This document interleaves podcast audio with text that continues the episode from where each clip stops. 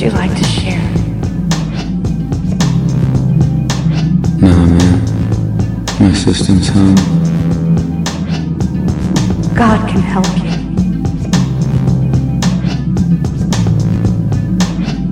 So what God does. He helps. Tell me. Why didn't God help my innocent friend who died for no reason? The guilty roam free. Oh, okay. Fine. Forget the one-offs. How about the countless wars declared in his name? Okay, fine. Let's skip the random meaningless murder for a second, shall we?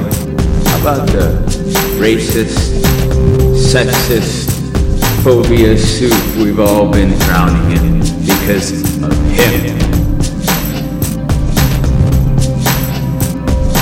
And I'm not just talking about Jesus. I'm talking about all organized religion. Exclusive groups created to manage control. Dealer. Getting people hooked on the drug of hope. His followers. Nothing but addicts who want their hit of bullshit to keep their, their dopamine of ignorance. Addicts afraid to believe the truth that there's no order, there's no power, that all religions are just metastasizing mind worms meant to divide us so it's easier to rule us by the charlatans that want to run us.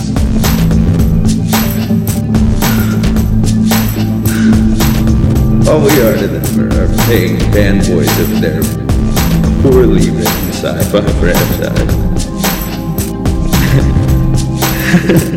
I don't listen to my imaginary friend. Why the fuck should I listen to yours? People think their worship some key to happiness.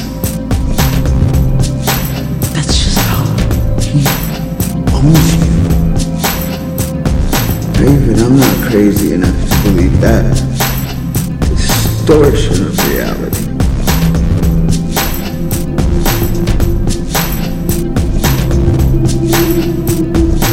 So fuck God.